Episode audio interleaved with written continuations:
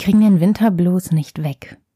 Das versuchen wir sowieso alle schon seit Jahren und das hat bis jetzt noch nie wirklich geklappt. Also lass uns etwas anderes machen. Lasst uns mal eintauchen und lasst uns schauen, ob wir nicht Ruhe in dieser Zeit finden können. Der Winter ist ja eigentlich viel kontrastreicher, als er scheint. Und genau das können wir für uns nutzen.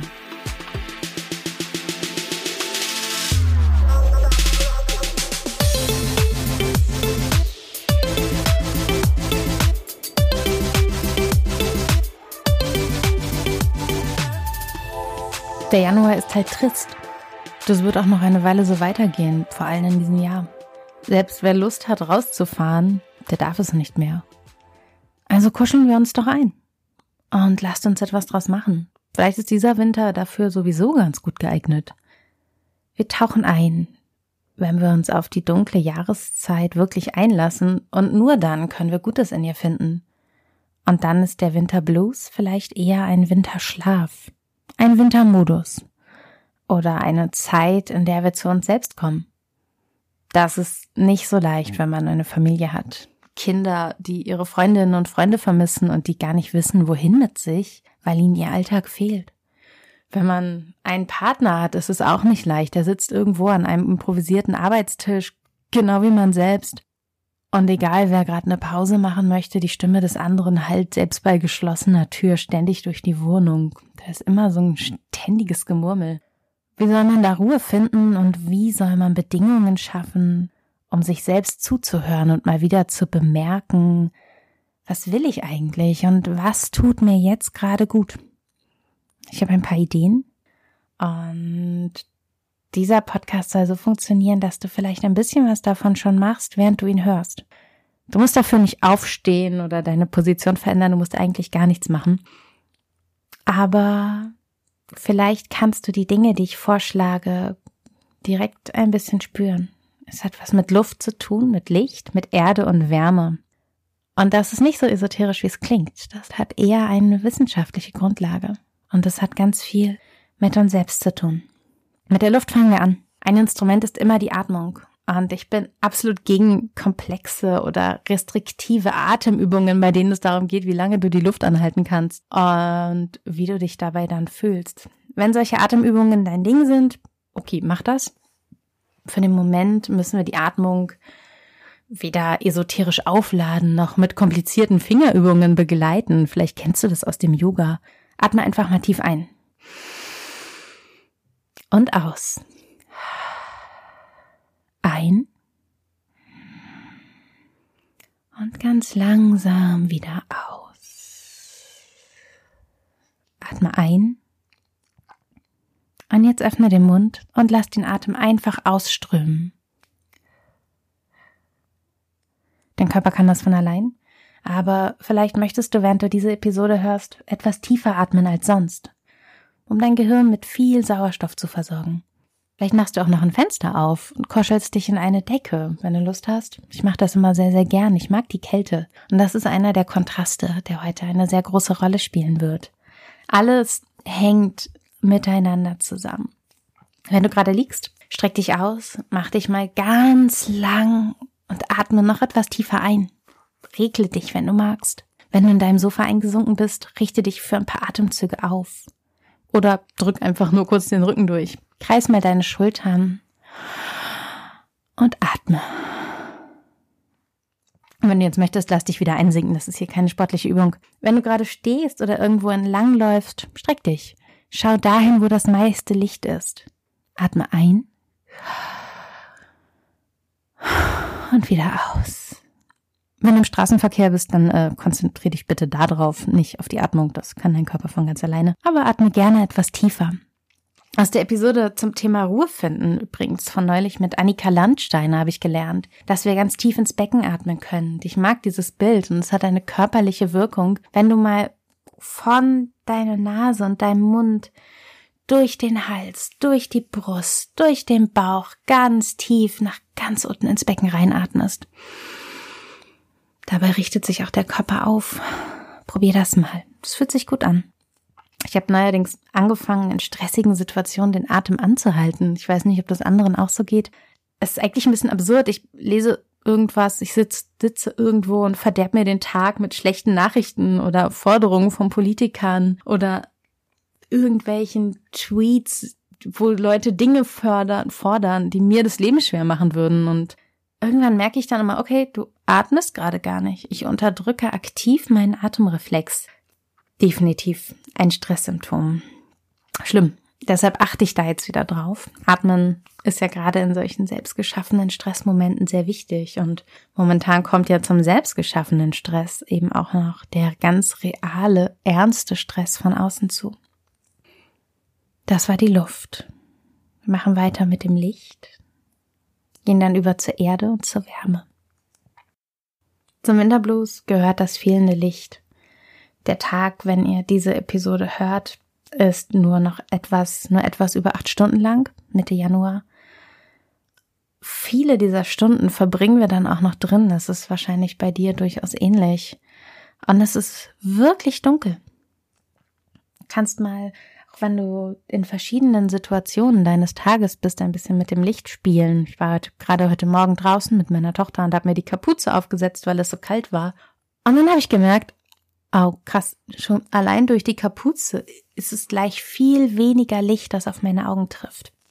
Spiel mal ein bisschen mit dem Licht, das du hast. Ich sitze gerade neben einem sehr großen Fenster, wo fast über die ganze Wand nicht ganz das Licht auf mich trifft, das bisschen Winterlicht, das wir haben. Und das ist natürlich eine ganz, ganz andere Situation, als wenn ich in einem anderen Raum im Wohnzimmer auf dem Sofa sitze, wo deutlich weniger Licht ist als in meinem improvisierten Arbeitszimmer. Die klassische Methode ist in dem Fall tatsächlich die, die auch am besten funktioniert. Eine gute Tageslichtlampe, mit der du deinem Gehirn schon früh am Tag signalisierst, jetzt geht's los. Und das Gegenstück hilft auch, wenn du abends früh auf helles Licht verzichtest, dann schläfst du wahrscheinlich besser ein, was im Idealfall dazu führt, dass du mehr schläfst und dich morgens erholter fühlst. Das hat was mit dem Melatonin zu tun. Das ist ein Buttenstoff, der wird abends freigesetzt, wenn es dunkel wird. Und der hilft uns nicht beim Einschlafen, das wird ja oft behauptet, aber es stimmt nicht. Melatonin ist eher ein, gehört eher zu den Taktgebern des Körpers. Das meldet nur, dass jetzt die richtige Zeit gekommen wäre zum Einschlafen. Deshalb ist es für viele Menschen gar nicht so sinnvoll, Melatonin oder andere Vorprodukte davon einzunehmen. Es ist einfach kein Schlafmittel. Und wenn ihr davon müde werdet, ist das ein Placebo-Effekt. Das ist schön, das kann auch funktionieren. Aber Melatonin macht nicht müde früh am Tag schon in diesem hellen Licht einer Tageslichtlampe zu stehen. Und da meine ich echte Tageslichtlampen, nicht helle Glühbirnen. Dieses helle Licht löst Prozesse im Körper aus, die dieses Melatonin vom Abend und aus der Nacht recht flott wieder abbauen. Das muss weg. Und dieser Prozess, dieses, die Abwesenheit des Melatonins dann ab den Morgenstunden, das hilft dem Körper, seinen Tagesrhythmus mit dem tatsächlichen Tag, in dem wir leben, einzuspielen. Wir fühlen uns wacher, fitter es gibt auch schon wissenschaftliche Hinweise darauf, dass Licht gegen Winterverstimmungen hilft. Da spreche ich jetzt nicht von der klinischen Depression. Das ist nochmal eine ganz, was ganz anderes und gehört auch nicht in einen Podcast, sondern gehört immer in die Hände von einem Psychologen, einem Psychiater. Ich spreche von den Verstimmungen, die so gut wie alle Menschen im Winter haben. Dieses fehlende Tageslicht im Winter kann ein ganz entscheidender Faktor sein, der auch den Winterblues mit verursacht. Also sucht das Licht. Seid einfach kleine Sonnenblumen, wendet euch dem Licht zu, wann immer ihr es seht. Sonnenbrillen sind auch im Winter stylisch, aber sie richten wirklich einen Schaden an. Im Kopf. Ich trage jetzt im Winter keine Sonnenbrillen mehr. Ich trage auch im Sommer deutlich seltener Sonnenbrillen, weil wir dieses Licht brauchen. Ich habe eingangs gesagt, dass auch Erde ein sehr wichtiges Element zum Leben im Winter sein wird. Keine Sorge, ihr müsst jetzt nicht im Schlamm lecken oder so. Aber Erde ist wichtig. Ich meine die Erde draußen. Wenn ihr rausgeht, weitet ihr euren Blick. Egal wie hell ein Raum scheint, draußen wird es bei Tag in der Regel heller sein. Und egal wie gut die Luft in einem Raum ist, wahrscheinlich ist sie draußen besser. Ich weiß, dass ich auch einige Hörerinnen und Hörer in Peking habe. Hallo. Ich weiß nicht, ob das für euch auch gilt, das könnt ihr mir ja mal sagen. Aber in der Regel ist die Luft draußen besser als drin. Und das ist einer von zwei Gründen, aus dem Spaziergänge im Winter so wichtig sind. Ich habe noch einen dritten, der ist nicht ganz so wissenschaftlich. Aber das Licht und auch die Luft draußen tun uns gut. Warum das so ist, Licht und Luft habe ich gerade erklärt. Der nächste Grund ist die Bewegung. Es gibt inzwischen zahlreiche Studien, die ganz klar belegen, dass Bewegung gegen Verstimmungen hilft. Bei Bewegung wird ein Protein gebildet, das heißt BDNF, Brain Derived Neurotropic Factor. Das spielt übrigens auch in meinem Buch Die Entdeckung des Glücks eine ziemlich große Rolle. Für den Moment reicht es zu wissen, dass dieses Protein bei Bewegung gebildet wird und auf unser Gehirn wirkt. Also kurz gesagt, unsere Nervenzellen arbeiten besser. Wir werden schlauer, entspannter und auf einer körperlichen Ebene können wir besser verarbeiten, was gerade passiert. Wir können uns Dinge besser merken. Das gilt übrigens auch. Deshalb lohnt es sich rauszugehen. Der letzte Grund ist eher persönlicher Natur. Da kommen wir nämlich zurück zu den Kontrasten. Und das ist ein spannender Effekt, der in meinen Augen noch vollkommen unterbewertet ist und der dringend mal betrachtet werden muss. Wenn ich draußen war, gerade wenn es richtig ungemütlich war und oh, heute Morgen war es ungemütlich und kalt und feucht. Wenn es draußen richtig ungemütlich war, dann fühlt es sich drinnen besser an. Ich spüre einen ganz starken Kontrast zur Außenwelt. Das Zuhause ist plötzlich gemütlich, wie ein Schutzraum. Es ist ein Ort, an dem ich keine dicken Sachen tragen muss, keine schweren Schuhe oder keine kalten Füße spüre.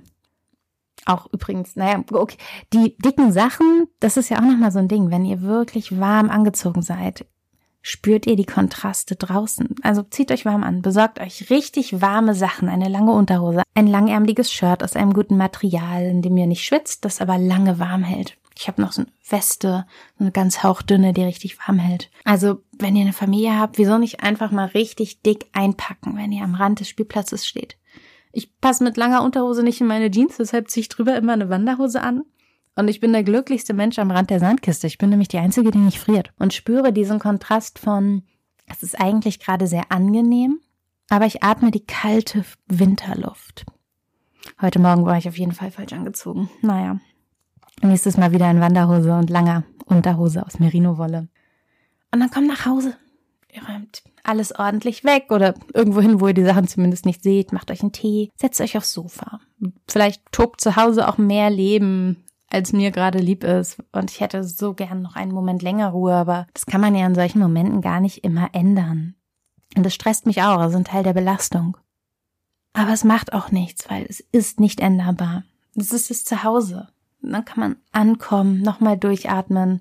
Atmet ihr eigentlich noch? Tief ein